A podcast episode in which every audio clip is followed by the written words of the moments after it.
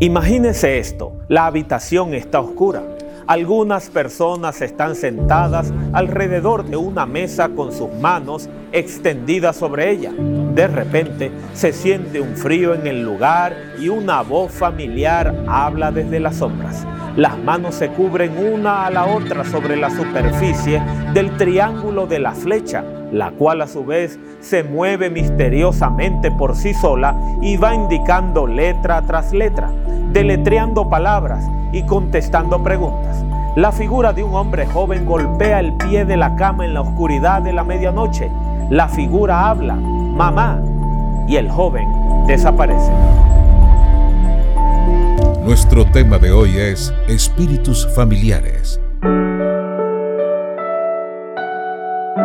Aunque la muerte te haya arrebatado un ser querido, hay esperanza en medio de la muerte.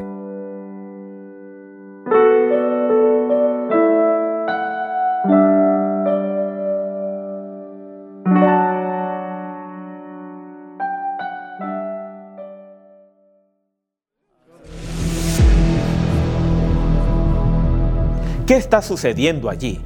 ¿Quién está pronunciando palabras en la tabla de la Ouija?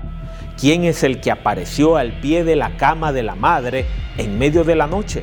¿Son nuestros amigos muertos conectándose con otros desde el gran más allá? Eso es lo que la mayoría de la gente piensa. De acuerdo a una reciente encuesta, cerca de un 20% de los estadounidenses dijeron que los muertos pueden comunicarse con los vivos y solo un 50% descartaron completamente la posibilidad de que algunas personas puedan comunicarse con los muertos. Visita el pequeño pueblo de Lily en Nueva York en un día caliente de verano. Allí tú te encontrarás este lugar abarrotado con visitantes, la mayoría de ellos esperando conectarse con sus seres amados fallecidos. En esta localidad, ellos dicen que casi todos allí o es un espiritista o es un fantasma, quizás incluso un clarividente, un médico, un brujo, un chamán declara ser el mayor centro mundial de la religión espiritista. ¿Quiénes son los que en realidad están hablando? Apariciones, fantasmas, espíritus, duendes, criaturas maléficas. Si tú fueras uno de esos 22 mil visitantes veraniegos, pensarías que los muertos saben algunas cosas que tú desconoces. Y tú desearías que los espíritus te dejaran saber algunas de esas cosas. Pero antes de hacer eso, deberías primero consultar a Dios. ¿Qué es lo que Él dice sobre el asunto de hablarle a los muertos? Podría sorprenderte por la respuesta que Él te daría.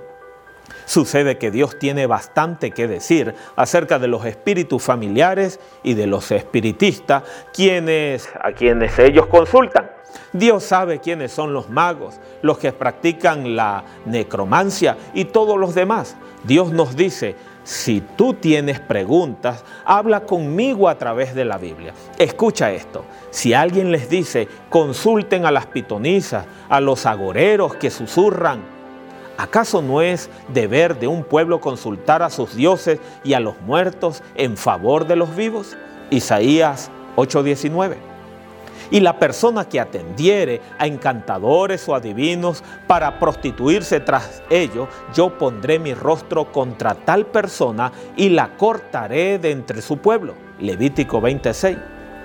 ¿Por qué este asunto de consultar a los muertos resulta algo de mucha preocupación para Dios? Bueno, Primero y ante todo, Dios sabe que esas voces provenientes del más allá no son de nuestros amados fallecidos. Los muertos están realmente muertos. Ellos no pueden hablar y están en el sueño de la inconsciencia y fuera de toda posibilidad de comunicación con los vivos. Dios sabe que esas voces son espíritus malignos suplantando a los muertos. Él quiso y quiere proteger a su pueblo del contacto directo con los demonios.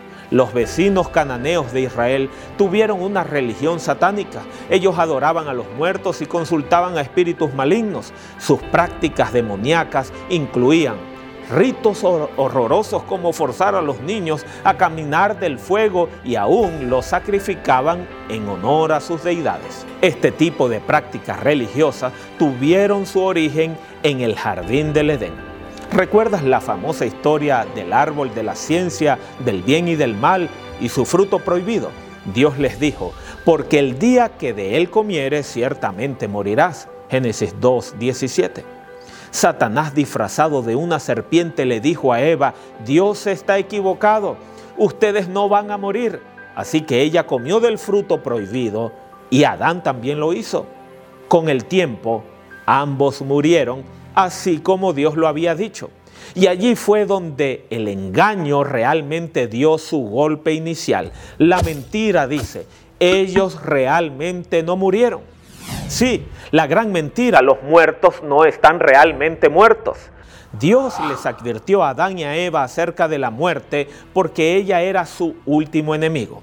La muerte sería el fin de sus vidas. Punto final, el final de sus pensamientos, el fin de las relaciones personales, el fin de cualquier envolvimiento con los vivientes. La desintegración, el reverso de lo que sucedió en la creación de Adán, es decir, la desaparición de la persona completa convertida en polvo.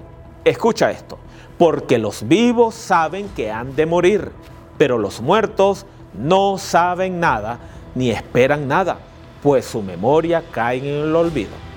Sus amores odios, pasiones llegan a su fin y nunca más vuelven a tener parte en nada de lo que se hace en esta vida. Eclesiastés 9 del 5 al 6. Así que, ¿de dónde vino la voz fantasmal en la sesión espiritista de la que te hablé al principio de este tema? ¿Qué fuerza movió tus manos a través de la tabla de la Ouija? ¿Quién es ese ser en forma de la aparición que se mostró en esa reunión? ¿Quién es ese espíritu familiar que en forma de un espectro aparece cada noche?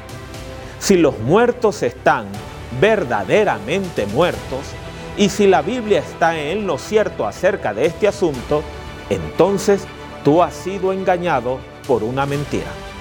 Tú has sido el blanco de un espíritu maligno. Dios entiende nuestra curiosidad y nuestro deseo de conocer lo que no puede ser visto, por lo cual Él nos ha dado a nosotros su palabra para advertirnos en contra de los espíritus engañadores. La Biblia nos dirige para no ser engañados por estas decepciones de las tinieblas y en cambio este libro sagrado nos señala a Jesús, a Jesucristo, quien nos guía a la luz de la vida eterna.